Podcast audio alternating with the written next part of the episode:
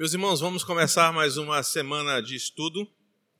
Hoje nós abriremos a nossa Bíblia em Daniel capítulo 4. A unidade da nossa reflexão desta EBD será Daniel capítulo 4. E hoje nós vamos ver neste quarto e último grande incidente entre Yahvé, Daniel e Nabucodonosor, o que Deus fez para curvar o homem mais poderoso da terra diante dele e reconhecer que existe um rei sobre todos. Daniel capítulo 4 será a nossa unidade de reflexão. É um capítulo que contém 37 versículos. E nós vamos pincelar estes versículos ao longo do estudo. Então não, não faremos a leitura na íntegra agora. E basicamente o capítulo 4 acontece depois de um tempo em que todos aqueles grandes incidentes do capítulo 2 e 3 aconteceram. Para que você entenda todo o enredo do capítulo 4, é preciso que você imagine a glória e o resplendor do império da Babilônia no exato momento em que esse capítulo é apresentado. O Império da Babilônia tem se tornado, e já se tornou, na verdade, o maior império do mundo antigo aqui.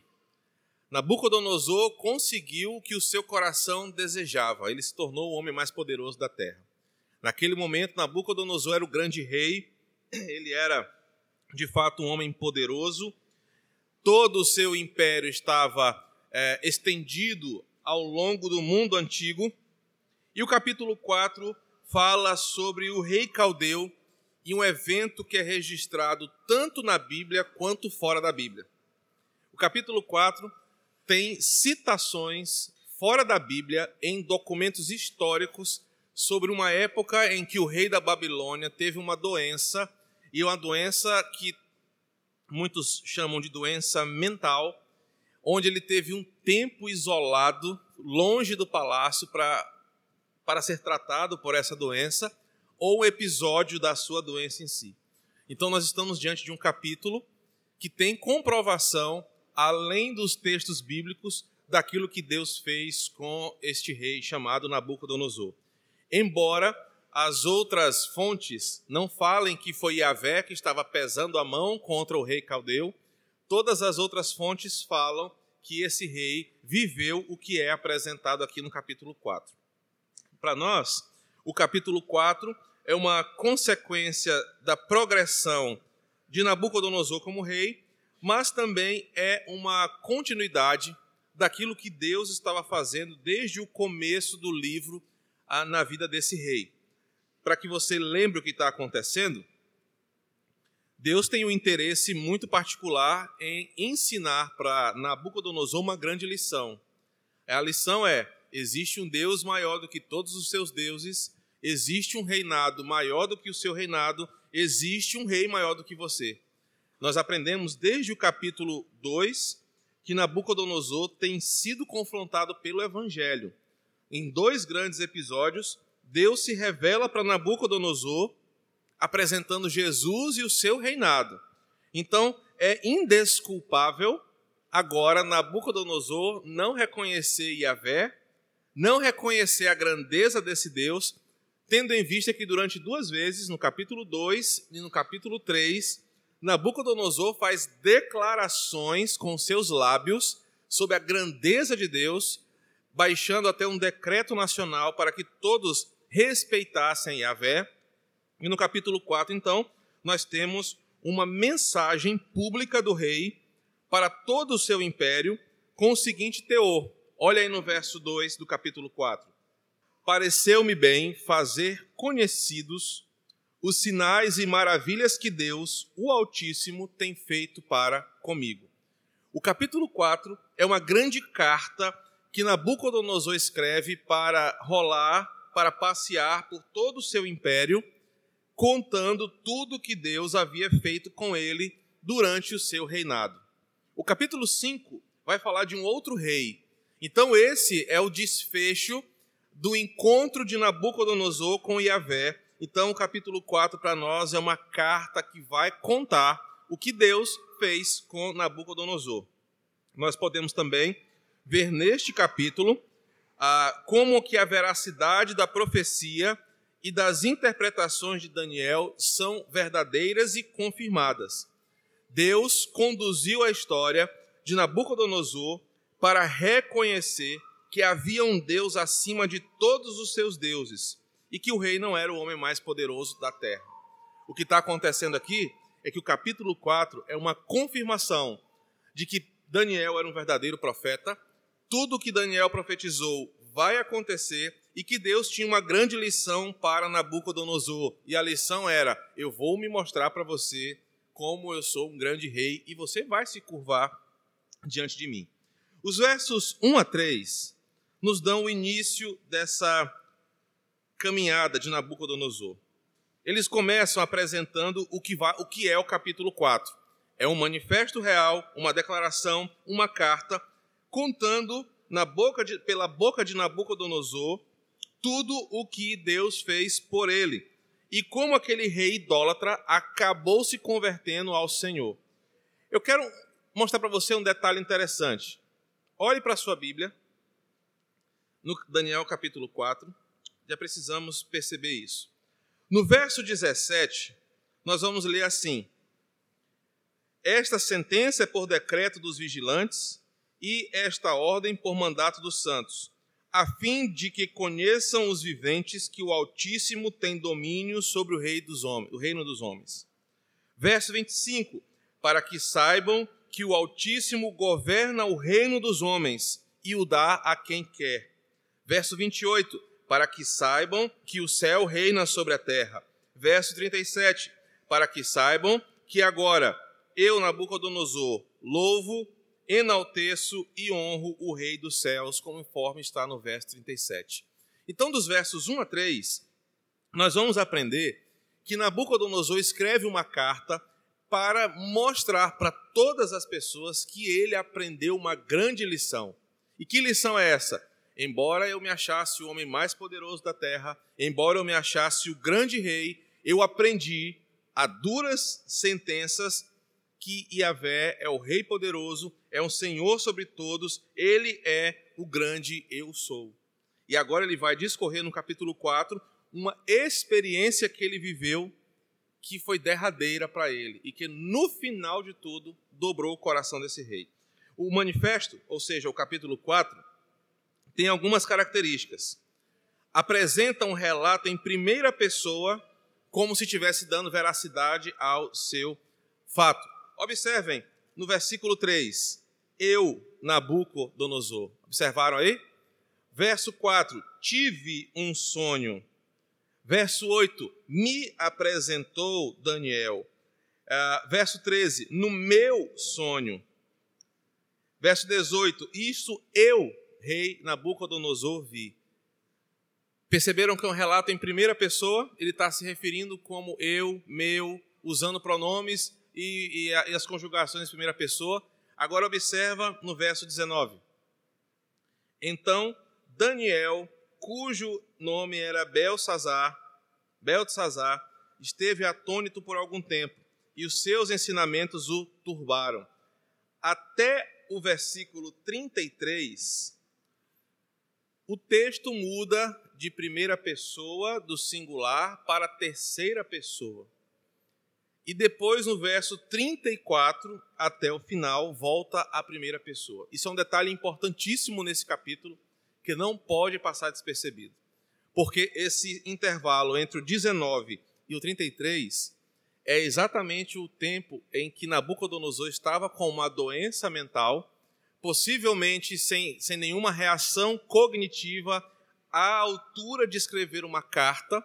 Nós vamos falar sobre essa doença então alguém escreveu por ele, ou contando o que aconteceu com ele.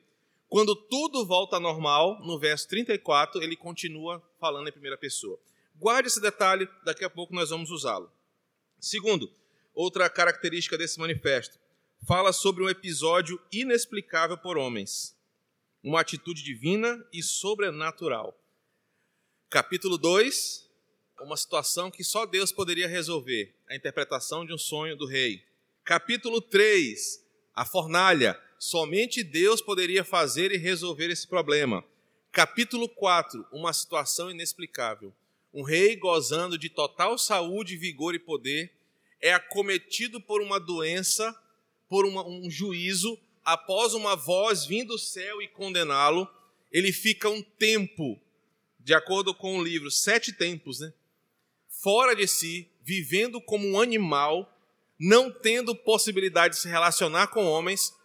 Quando o tempo do juízo acaba, Nabucodonosor volta perfeitamente ao seu estado normal. Algo inexplicável que somente Deus poderia explicar. E por fim, retoma, retorna o texto com a conversão e o reconhecimento da grandeza de Deus. Dois grandes comentaristas bíblicos discordam entre si se Nabucodonosor se converteu ao Senhor ou se ele só reconheceu o senhorio do Senhor. Nós vamos deixar essa inquietação de lado, porque nós não sabemos, não podemos ser juízes sobre ele, mas vamos ficar com o que o texto diz. No final do texto, ele se curva diante de Deus e, se apre e apresenta ao Senhor como seu grande benfeitor. Versos 1 a 3, então, tem por finalidade nos dizer o que vai acontecer na carta e o que Nabucodonosor quer escrever. Leiamos o verso 2, 3 na íntegra. Pareceu-me bem fazer conhecidos os sinais e maravilhas que Deus, o Altíssimo, tem feito para comigo. Quão grandes são os seus sinais e quão poderosas as suas maravilhas. O seu reino é reino sempre eterno e o seu domínio de geração em geração. Vocês estão percebendo que já tem uma mudança no discurso de Nabucodonosor? Lembram da aula passada? Quem são os deuses que podem livrar vocês da minha mão? Eu duvido que tenha um Deus que possa desfazer o que eu quero. O capítulo 4 já começa com Nabucodonosor dizendo: Deus fez, Deus é grandioso, Deus é bom para comigo, ele, o seu reino é maravilhoso. Do verso 4 até o verso 18, nós temos. Ah, o contexto dessa carta. Nabucodonosor está no ápice do seu império. Verso 4 assim: Eu, Nabucodonosor, estava tranquilo em minha casa e feliz no meu palácio. Ele estava vivendo o melhor momento da sua vida. Ele estava gozando de respeito, temor, dinheiro dos homens. Ele era um homem temido, tinha tranquilidade e vivia feliz no seu império quando de repente um novo episódio inquietante aconteceu. Verso 5: Tive um sonho que me espantou. E quando eu estava no meu leito, os pensamentos e as visões da minha cabeça me turbaram. A expressão aqui é perturbaram a minha paz, tiraram o meu sono, me deixaram inquietos. Olha o que Daniel está escrevendo. O rei, no momento mais feliz da sua vida, mais tranquilo, imagina aí, boleto tudo pago, corpo estava em dia, a barba estava legal, tudo bacana. Quando de repente ele começa a ter de novo um episódio de. Se fosse um eu, boleto atrasado, cobrança, 011 ligando, tudo aí é normal o cara perder o sono. Mas Nabucodonosor, em paz do jeito que estava, o que que Daniel quer mostrar?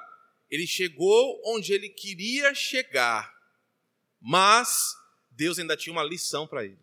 Eu quero que você pense nisso. Ele chegou onde ele queria, chegou a se tornar o maior imperador do mundo antigo, mas Deus ainda tinha uma lição final para ele. E aí os versos 6 até o 9 contam que como era a experiência do rei, lembra da aula do capítulo 2? Sonhos, naquela época, era uma mensagem que os deuses estavam avisando aos homens.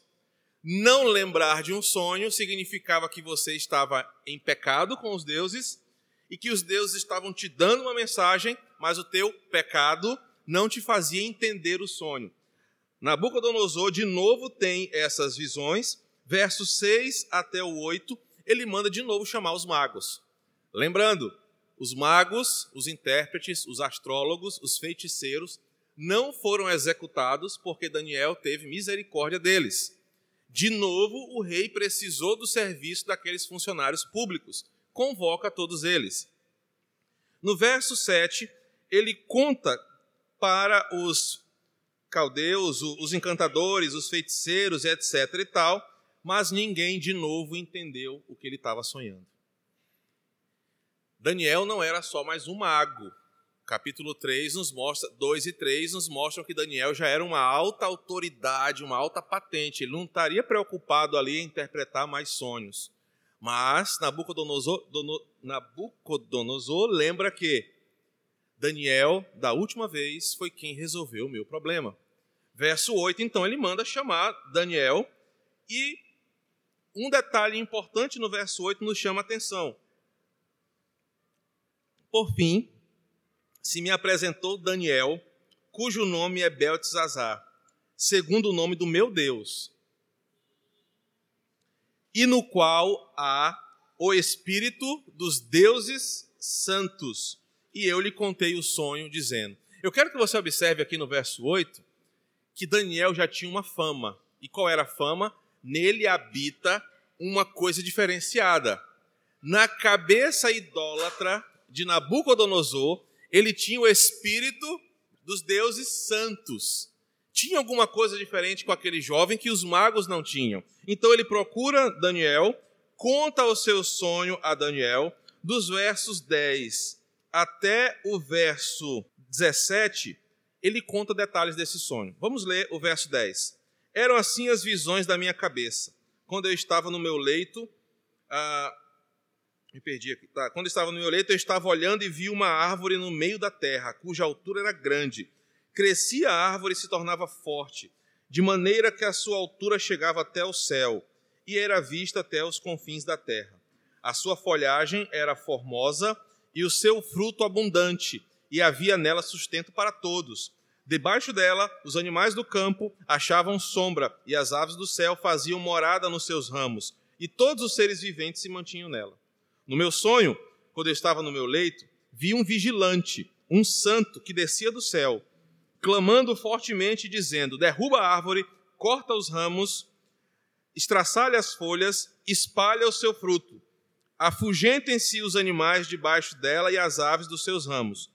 Mas a cepa, ou seja, o toco da árvore, com as raízes, deixa na terra, atada com cadeias de ferro e bronze na erva do campo seja ela molhada do orvalho do céu, e a sua porção seja com os animais e a erva da terra.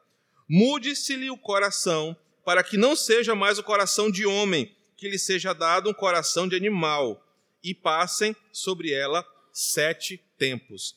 Esta sentença é por decreto dos vigilantes, e esta ordem por mandato dos santos, a fim de que conheçam os viventes que o Altíssimo tem domínio sobre o reino dos homens e o dá a quem quer, até que o mais humilde dos homens constitui sobre eles rei.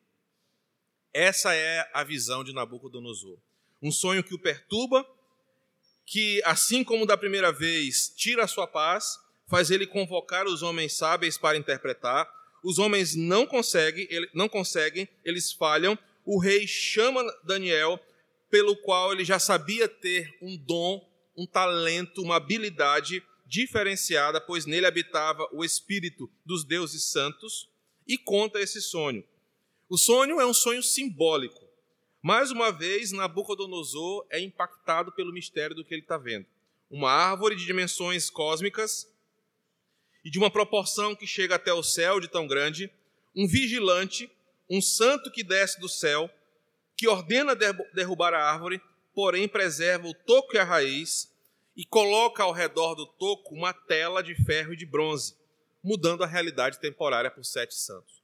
Eu não sei quantos aqui, mas isso era muito comum no Quatraque. No começo do bairro, 1980 e pouco, as casas tinham sempre uma plantinha, uma árvore na calçada. E a prefeitura dava um quadradinho, uma tela que ficava assim, na... tinha aquela telinha assim. Lembram disso? Uma telinha que era para ninguém quebrar o, o, a muda e crescer? É uma proteção é isso aqui que é colocado no toco da árvore. A árvore é arrancada, fica o toco da árvore e na visão ele vê que eles colocam uma proteção, só que é de ferro e bronze. A ordem é: molhe essa árvore para que ela cresça de novo. E essa proteção significa o quê? Ela não vai morrer, ninguém vai quebrar, ninguém vai destruir. Ela vai voltar a ser uma árvore de novo. Só que enquanto ela cresce, o que, que a visão diz? O coração que era de homem vai ser trocado por um coração de animal, até que aconteça um detalhe. Nós vamos caminhar por isso aqui já já. Toda essa iniciativa do sonho se resume no verso 17. É um decreto. Perceba no verso 17 que fala: Esta sentença é um decreto. Nabucodonosor estava acostumado a dar decretos. Lembra do capítulo anterior? Eu ordeno que todos se curvem diante da imagem que fiz. Agora ele recebe um decreto. E o que acontece com o decreto é irrevogável. É de cima para baixo, é do mais forte para o mais fraco. Inevitavelmente o decreto vai acontecer, porque foi o rei que mandou. Então, Nabucodonosor vê ali o seu destino em forma de uma visão. Os versos 18, 19, desculpa, até o 28 vão nos mostrar que agora Nabucodonosor vai sofrer as consequências do que vai acontecer, porque Daniel entra em cena.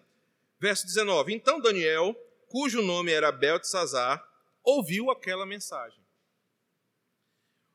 O relato muda para a terceira pessoa, como nós ouvimos dizer, possivelmente para demonstrar a mudança de foco, que até o verso 18 era Nabucodonosor, agora o peso recai sobre Daniel. E como é que eu provo isso? No verso 4, Nabucodonosor está feliz e tranquilo. Agora, olha como é que está Daniel: atônito e com pensamentos que o perturbam. A gente já viu isso no capítulo 2, só que é o contrário. Na primeira visão, Nabucodonosor está perturbado e Daniel está feliz. Agora, Nabucodonosor está feliz e Daniel está atônito e perturbado. Por quê? Quando o rei conta a sua mensagem para ele, a sua visão, certamente muito tempo já passou ali. Não é de um dia para o outro. Daniel e o rei se tornaram, no mínimo, pessoas que se respeitavam e que se honravam ao outro. Eu não posso dizer que eram amigos e nem que se amavam, mas que gozavam do respeito de um pelo outro. Daniel, entendendo seu papel na Babilônia, passou a ter um apreço pelo rei.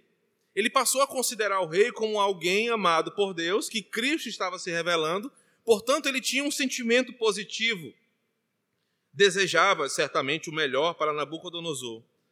Só que quando ele ouve esse sonho, ele não precisou consultar os seus amigos, como no capítulo 2. Parece que o dom de Daniel deu, uma, deu um upgrade, deu uma melhorada. Nabucodonosor contou, ele já tinha interpretação. Ele não precisou consultar ninguém. E na medida que o rei falava, Daniel passou a perceber então que ali se tratava do duro fim daquele rei, ou do duro momento que ele ia passar. O seu coração se preocupa porque ele sabe que ali é uma condenação pesada, um juízo pesado sobre o rei. E aí o capítulo 4, no verso 19, nos mostra que Daniel tinha sim uma fidelidade ao rei dos caldeus, queria ele bem, porque sabia que ele era alvo do amor de Yahvé, e agora com o coração doído, Daniel tinha uma árdua missão. Eu tenho que falar para o rei o que vai acontecer com ele. Então, mesmo com dor no coração, Daniel é fiel ao Senhor e traz a sentença para Nabucodonosor de acordo com seu sonho. A partir do verso 20, Daniel vai interpretar o que o rei viu, até o verso 20, 27. A árvore simbolizava o poder e a grandeza de Nabucodonosor e seu império na face da terra. Era a maior coisa que já tinha se visto. O que ele viu acontecer com a árvore era um decreto divino, portanto, irreversível e imutável. Iria acontecer. Era um decreto da parte de Deus. A queda da árvore, a destruição das folhas, a quebra dos galhos, espantar os animais debaixo dela, era o juízo de Deus, retirando Nabucodonosor de toda essa glória e isolando Nabucodonosor para viver como um animal no campo, até que Conheça que o Altíssimo tem domínio sobre o reino dos homens e dá a quem quer. E por fim, a preservação do toco da árvore e da raiz e molhar todos os dias aquela árvore significava a graça de Deus sobre aquele homem pecador. Isso aqui vai ser importante para nós na aplicação. Deus decretou uma sentença pesada para um homem de dura cerviz Deus teve que dar uma lição pesada para que aquele homem se dobrasse diante dele, mas enquanto o chicote de Deus estalava sobre Nabucodonosor, a graça de Deus transbordava sobre ele. Ele tinha uma certeza, ele ia sair dessa. Ele tinha outra certeza, Deus iria abençoá-lo, porque a árvore iria crescer de novo e que ninguém iria tocar na sua vida. Então, a preservação da, do toco, da cepa, da raiz, significa um aspecto da graça de Deus de devolver ao rei a sanidade, o reino e a sua vida, após ele aprender a lição. E que lição é essa? Verso 25. Nabucodonosor, verso 17, desculpa, você deve aprender que existe um rei altíssimo, que governa sobre todos, que é mais poderoso que todos, que dá ao rei, tira do rei, coloca reis, expulsa reis, ele governa sobre a terra. Do verso 27, nós temos o apelo de Daniel. Daniel tem fidelidade ao rei. Daniel quer o rei bem. E após interpretar a visão, mesmo com o coração doído, trazer a mensagem fiel de Deus para aquele homem, ele mostra o seu, a sua preocupação. Daniel, mesmo ah, demonstrando compaixão e considerando o rei, mas sabendo que é inevitável, ele ainda exorta o rei a fim de diminuir o seu sofrimento. A condição da visão era até que você reconheça e conheça que Deus reina. Então, quanto mais cedo Nabucodonosor aprendesse essa lição, menos ele iria sofrer. Daniel, demonstrando sua compaixão e consideração ao rei, o exorta a evitar a tragédia por meio do arrependimento, confissão e mudança de atitude. Olha o verso 27. Portanto, ó rei, aceita o meu conselho e põe fim nessa situação pela justiça, em teus pecados e em tuas iniquidades. Usa de misericórdia para com os pobres e talvez se prolongue a sua tranquilidade. Daniel, mesmo sabendo que era impossível anular aquele decreto, porque Deus havia determinado, se o rei Nabucodonosor se converte do seu mau caminho, a sua sentença poderia ser diminuída, o tempo de sofrimento dele poderia ser menor. Iria acontecer. A condicionante era até que ele aprenda. Quanto mais rápido o rei aprendesse, menor seria o seu sofrimento. Só que Daniel, apesar de alertar tudo, apesar de falar, apesar de declarar uma possibilidade de conversão, não obtém muito êxito, porque o verso 28 encerra a sentença o seguinte: Todas essas coisas sobrevieram ao rei Nabucodonosor. Esse recorte do verso 28 é para dizer o seguinte: tudo que falou aconteceu. E por que aconteceu? porque Nabucodonosor não deu ouvido ao profeta. O verso 29 acontece um ano depois. Um ano depois desse diálogo, dessa, desse sonho, dessa profecia, acontece o verso 29. Um ano se passou desde o episódio. Parece que Nabucodonosor não deu muita atenção para o chamado de Daniel. Ouviu o sonho, ficou com medo, talvez aquilo perturbou a sua cabeça algum tempo, mas passou. Passou, ele teve que se ocupar com as coisas do seu reino.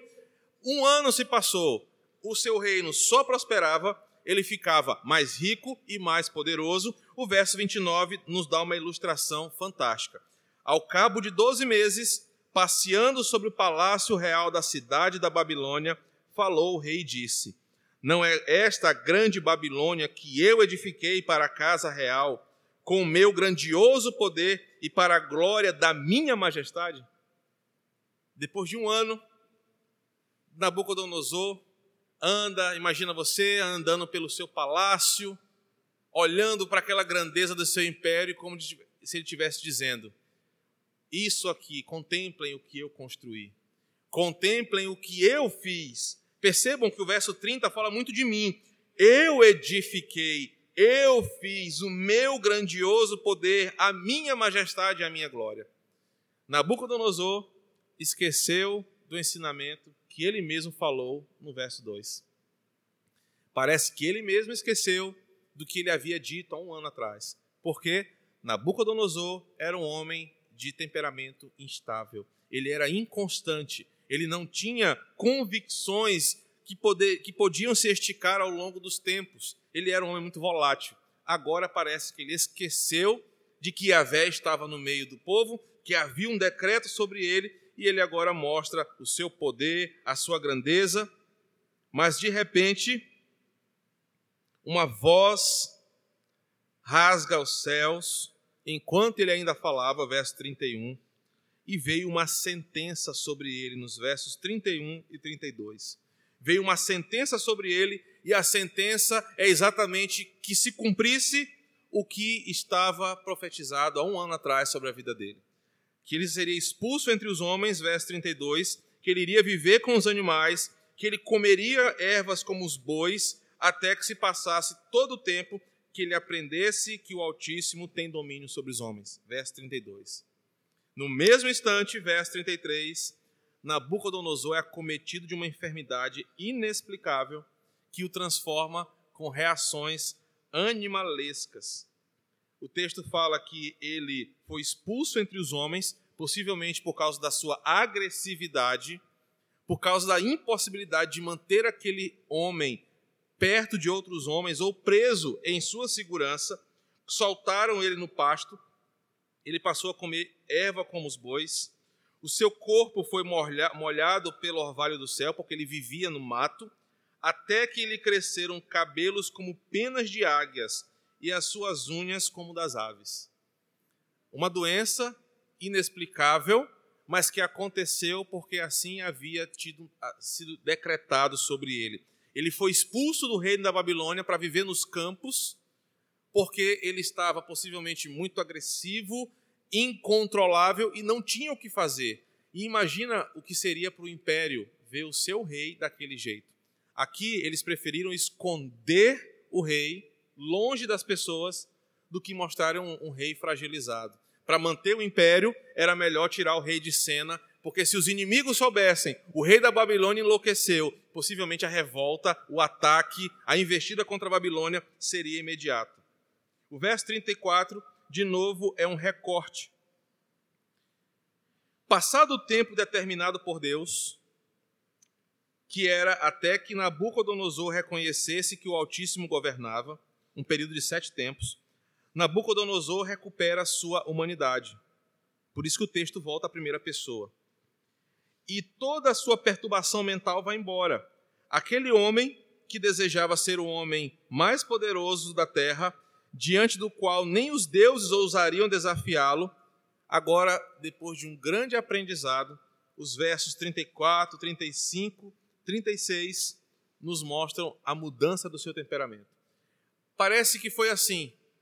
Quando Deus determinou o tempo, encerrou o processo, Nabucodonosor voltou a si e aprendeu a grande lição. O verso 34 fala que, em determinado momento, ele olha para os, ele levanta os olhos aos céus, e quando ele levanta os olhos em sinal de reconhecimento, tá bom, Senhor, eu aprendi a lição, e ninguém sabe como isso se deu, ele volta a si, ao seu entendimento, e bendiz ao Altíssimo, e louva e glorifica o que vive para sempre. O que, e ele reconhece que o reino de Deus é sobre os homens, que Deus é poderoso, que Deus é grandioso, e canta em seu louvor. Verso 35 e 36 são umas confirmações do aprendizado de Nabucodonosor. Ele aprende a duras penas que Deus quem governa. Eu fiz aqui uma, uma comparação a um filme do C.S. Lewis, Crônica, As Crônicas de Nárnia, que tem um episódio muito parecido com Nabucodonosor. No filme Peregrino da Alvorada, um dos últimos da série que foi lançado em filme, tem um jovem chamado Eustáquio, que ele é primo da, dos três protagonistas. E o Eustáquio é uma criança muito gananciosa, muito orgulhosa, ele quer ter muita coisa, ele não aceita ser igual aos outros, ele quer ser rico. E quando ele vai para Nárnia, junto com os seus primos, lá ele vê a grandeza de Nárnia, vê o ouro de Nárnia, e ele fica fascinado porque ele percebe muito ouro e muita grandeza. E ele vai se apropriar daquela grandeza, só que era um ouro amaldiçoado. E ele vira um dragão. E o filme mostra que aquela criança gananciosa agora virou um animal que ninguém queria ter relacionamento. E a trama do filme acontece até que no final do filme, aquela criança que agora era um dragão não tinha mais amigos, queria ter amizades, mas o seu único amigo era um ratinho, vocês lembram dele? Ele se encontra com Aslan, o grande rei de Nárnia, que para muitos simboliza Cristo. E existe uma cena épica naquele filme. Ele na praia, que é na casa de Aslan, e Aslan diante dele, o leão, ele reconhece o seu erro, ele fala que queria ser rico, poderoso e que Aslan poderia curá-lo. E a cena é épica porque ele narra como foi. Se você assistiu o filme, o Aslan passa assim a garra no peito dele, arrancando a escama e fazendo uma ferida. E aí Aslan passa de novo, e depois que Aslan machuca aquela criança com suas garras, aquele dragão, ele volta a ser uma criança. E no filme ele vai narrando, ele fala o seguinte: doeu quando Aslan feriu ele, mas foi com a garra de Aslan que ele voltou a ser uma criança, que ele voltou a ser humano, que ele aprendeu a grande lição da vida dele. Nabucodonosor aqui sofreu exatamente a mesma coisa. Deus precisou machucar Nabucodonosor para que ele aprendesse a grande lição.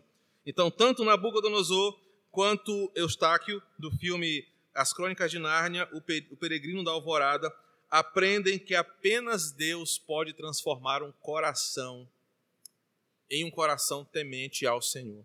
Depois, no final do filme, o Eustáquio passa a virar amigo de Aslan e possivelmente ele vai voltar em Nárnia, né, porque os seus primos cresceram e não voltarão mais para lá. Nabucodonosor tem a sua humanidade, a sua dignidade, majestade, o seu reino restabelecido por aquele grande Deus que levanta reis e destitui reis. Só que agora, com um coração restaurado e submisso ao rei de toda a terra. Seu orgulho o levou à queda, mas a sua confissão o restaurou. Vamos ler o verso 34, 35 e 36. Mas ao fim daqueles dias, eu, Nabucodonosor, levantei os olhos ao céu Tornou-me a vir o entendimento, e eu bendisse o Altíssimo e louvei e glorifiquei ao que vive para sempre, cujo domínio é sempre eterno e cujo reino é de geração em geração. Todos os moradores da terra são reputados por ele em nada. São por ele reputados em nada. E segundo a sua vontade, ele opera com o exército do céu e os moradores da terra. Não há quem possa lhe deter a mão, nem dizer: O que fazes? Tão logo me tornou a vir o entendimento. Também para a dignidade do meu reino, tornou-me a vir a minha majestade e o meu resplendor. Buscaram-me os meus conselheiros e os meus grandes. Fui restabelecido no meu reino, e assim se me ajuntou extraordinária grandeza.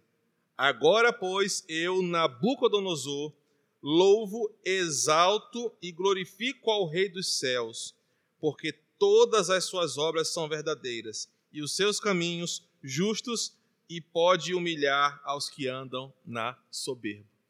A frase final de Nabucodonosor é o contrário de tudo que ele buscou ao longo da sua vida. O homem que queria ser o mais poderoso da terra teve que ser ferido por Yahvé para aprender que é Deus é quem exalta, Deus é quem é Senhor e que ele humilha os soberbos.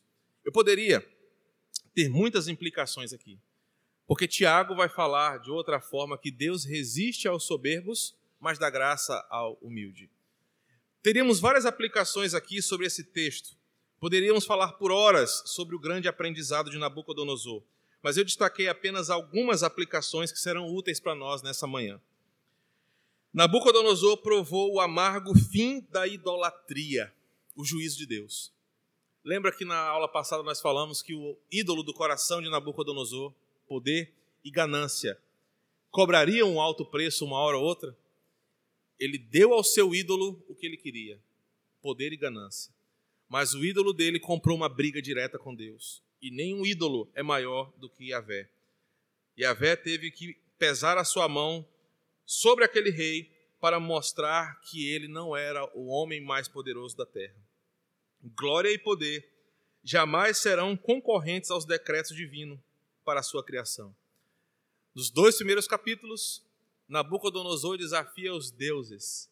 Neste terceiro capítulo, Yahvé decreta uma ordem que ninguém pode mudar. Deus deu inúmeras possibilidades para que o rei pecador se arrependesse de seus pecados e se convertesse dos seus maus caminhos. Mas o seu coração idólatra ignorou e desprezou a voz de Deus, até que veio a sentença. No tempo certo, Deus virá acertar a conta com seus inimigos, com aquelas pessoas que Deus tem falado, que Deus tem mostrado, que Deus tem apresentado sua misericórdia é inevitável que mais cedo ou mais tarde ele pese a mão numa severa justiça para que todo joelho se dobre diante dele. Deus vai executar assim os seus decretos, porque ele falou que ele virá um dia julgar a vivos e mortos, que ele virá um dia e todos os homens prestarão contas diante dele. Os inimigos do Senhor sofrerão a mão pesada de Deus contra eles. Orgulho e ganância levaram Nabucodonosor literalmente a uma condição animalesca de vida. Do que adiantou ele ser o homem mais poderoso da terra? Se quando Deus decretou algo contra ele, nada pôde salvá-lo da mão de Deus. Ele se tornou um animal porque o seu orgulho e a sua ganância disso não puderam livrar. Apenas Deus pode restaurar a dignidade humana e restabelecer a sua sorte. O homem, Nabucodonosor, vivendo como um animal. O detalhe que eu deixei passar despercebido é que os pelos e a unha ali, contados de forma poética, mostravam o estado físico daquele homem ao longo desse tempo. Imagina um homem com as unhas grandes, a barba, os pelos, sujo, dormia no relento, ele vivia como um animal. Então imagina uma figura animalesca de um homem pré-histórico, sei lá, das cavernas, só que com o juízo de Deus sobre ele, ele nem raciocinava como um ser humano. Ele vivia com os bois, ele vivia com os animais. Então você imagina o estado dele. E mesmo nesse estado, quando Deus decide mudar a sorte de um homem, o versículo fala que quando ele voltou ao entendimento, Deus restaurou. Observe aí o verso 36 a dignidade dele e do reino, o resplendor dele. Ele foi restabelecido e recebeu de volta tudo que Deus havia tirado. A árvore cresceu de novo para se tornar grande. Deus é o rei sobre toda a terra. Todo o joelho se dobra diante do seu poder. Eu concluo esse capítulo 4 falando do destino de Nabucodonosor. Ele ainda viveu um tempo até que o seu governo fosse assolado depois pelo Império Assírio, Persa, uh, me fugiu a memória, Assírio, e ele fosse agora destruído com outro rei que se levantou após ele. Não há mais relatos de relevância sobre Nabucodonosor.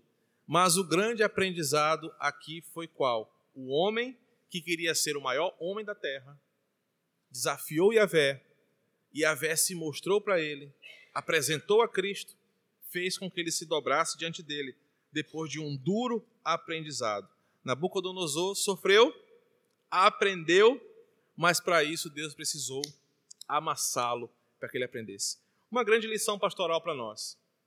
Talvez você tenha o mesmo sentimento em seu coração de Nabucodonosor. Na aula passada eu falei que a gente se empolga achando que nós somos iguais Sadraque, Mesaque, Abednego. Ah, eu sou igual a esses três jovens. Mas talvez nós somos mais parecidos com o rei caldeu do que com os três jovens. E esse capítulo 4 é uma lição para nós. Talvez você seja muito parecido com ele, e por isso o teu coração precisa ser dobrado. E Deus tem que te ensinar alguma coisa. Então, fica para nós essa lição do capítulo 4, riquíssimo em aprendizado sobre juízo de Deus, justiça de Deus, vontade do Senhor e também da conversão de um homem ou do reconhecimento de um homem poderoso de que Deus é maior do que todos. Amém? Vamos orar? Senhor, obrigado por esse estudo em Daniel, capítulo 4, que nos ensinou uh, sobre a tua grandeza, o teu poder, a, a tua justiça e a tua misericórdia. Aprendemos muito com a história de Nabucodonosor. O Senhor nos ensinou grandes verdades aqui. Que o nosso coração, embora às vezes tão parecido com o coração desse rei, uh, seja motivado por ídolos, por pecados, com essas lições, eles possam ser confrontados pela tua palavra e nós nos tornemos mais santos diante do Senhor, mais uh, vulneráveis à tua vontade, destronando os nossos pecados e colocando o Senhor no centro. Nos abençoa, em nome de Jesus.